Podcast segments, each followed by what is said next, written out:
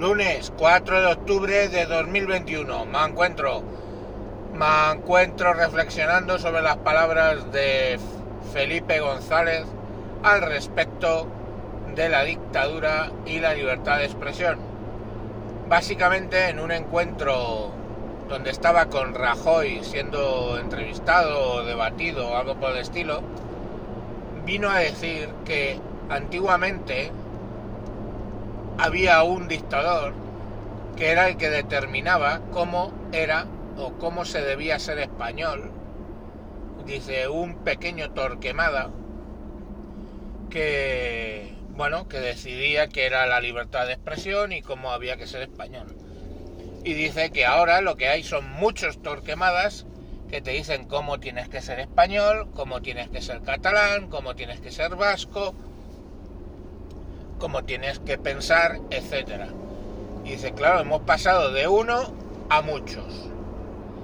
Y pone también de paso el ejemplo de Echenique cuando el otro día en una rueda de prensa le dijo a un periodista que no le contestaba porque no le consideraba un periodista. Se trataba de alguien de uno de los medios, de los canales de, de YouTube eh, que da noticias eh, de política. Pero como al señor no le apeteció, le contestó que bueno, que esa pregunta se la respondería cuando sea un periodista de verdad. Muy bien, estuvo, creo que fue el de la COPE, eh, un periodista que estaba ahí registrado por la COPE o no sé, por algún periódico o radio de derecha, no me acuerdo, que le dijo, mire, llevo 23 años o 24 años siendo periodista, estoy bien establecido como tal, y le repito la pregunta del compañero al que se ha negado usted a contestar. Fijaros qué nivel eh, hemos llegado, donde como dice Felipe González, pues hay un montón de torquemadas. Y más voy a decir sobre Felipe González. Eh. Felipe González tenía algo, siendo de izquierdas, que no tienen estos hijos de la gran puta que están ahora mismo en el gobierno, que era sentido de Estado. De, Felipe González se puede decir lo que sea, pues se le puede decir lo de la corrupción, ¿no? Al final. Después de tantos años es normal que saliera corrupción. La tapó en la medida que pudo, utilizando ese pensamiento tan estúpido de tapo mi corrupción para que otros no me ganen las elecciones, un error que luego han cometido otros, tanto de derechas como de izquierdas. Pero la corrupción no era él en persona, básicamente, como pudiera ser el caso de Puyol. Se puede hablar también de lo de la cal, ¿no? Y ahí me gustaría hacer una idea o mostraros una cuestión que ocurrió en toda Europa durante la Guerra Fría y posteriores. La Unión de Repúblicas Socialistas Soviéticas se dedicaba, por medio de sus servicios de inteligencia, a financiar, cuando no montar directamente, grupos terroristas en toda Europa para desestabilizarla.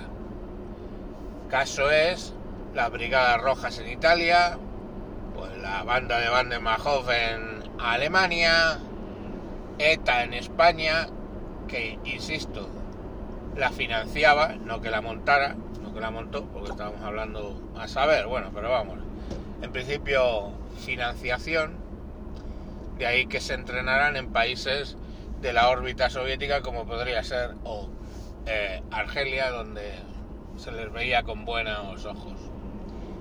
Y ahí eh, bueno también en Francia se dieron casos. Eh, y, el IRA también. Y, y, esos que ideológicamente pues bueno eran católicos y no tenía mucho sentido pero ahí les ahí les financiaban. Y todos los países solucionaron el problema de igual manera. Eh, todos sabemos cómo acabó las brigadas rojas, rojas, perdón, en italiano es rosa, eh, pues básicamente las fuerzas del Estado los cogieron por banda y se los cepillaron.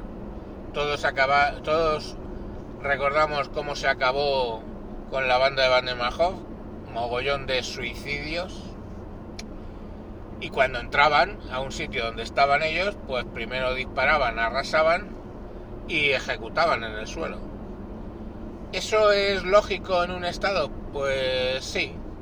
Tú tienes un grupo terrorista que no se piensa ni lo más mínimo si una bomba va a matar a ciudadanos inocentes, hombres, mujeres, niños, lo que pille.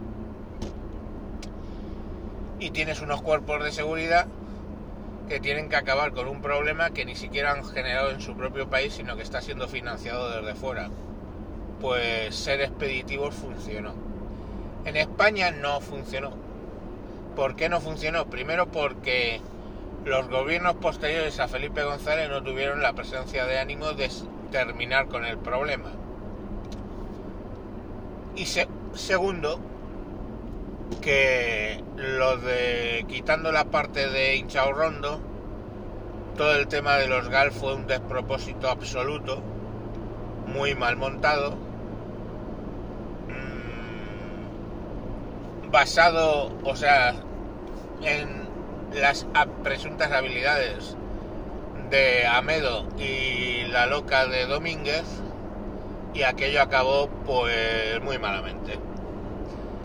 Pero yo no voy a echar tierra y menos cal sobre aquella decisión de Felipe González probablemente o de cierto señor X, vaya usted a saber, que decidió luchar de aquella manera contra grupúsculos financiados por la Unión Soviética.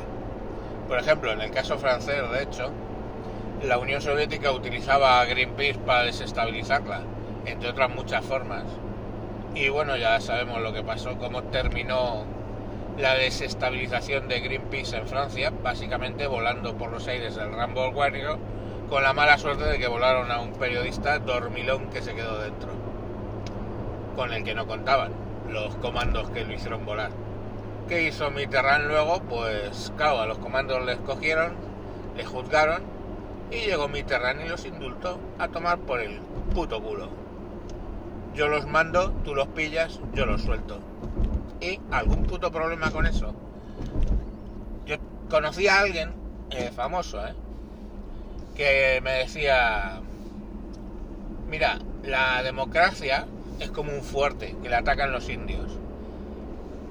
A veces hay que subirse a la valla para dispararles, a veces hay que estar en horcajadas sobre la, la valla y a veces hay que salirse de la valla para dispararles desde fuera. Se entendía que en esa cosa la valla eran pues la democracia, ¿no? Entonces, pues sí, para defender un país hay que hacer lo que haya que hacer. En muchos casos. Lo, lo hemos hecho nosotros, lo hizo toda Europa y lo hace Estados Unidos.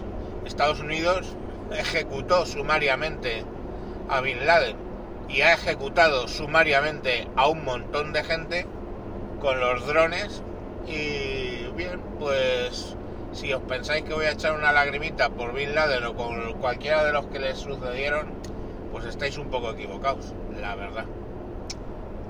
Y así es como funciona el mundo, chicos y chicas. Venga, mañana más. Adiós.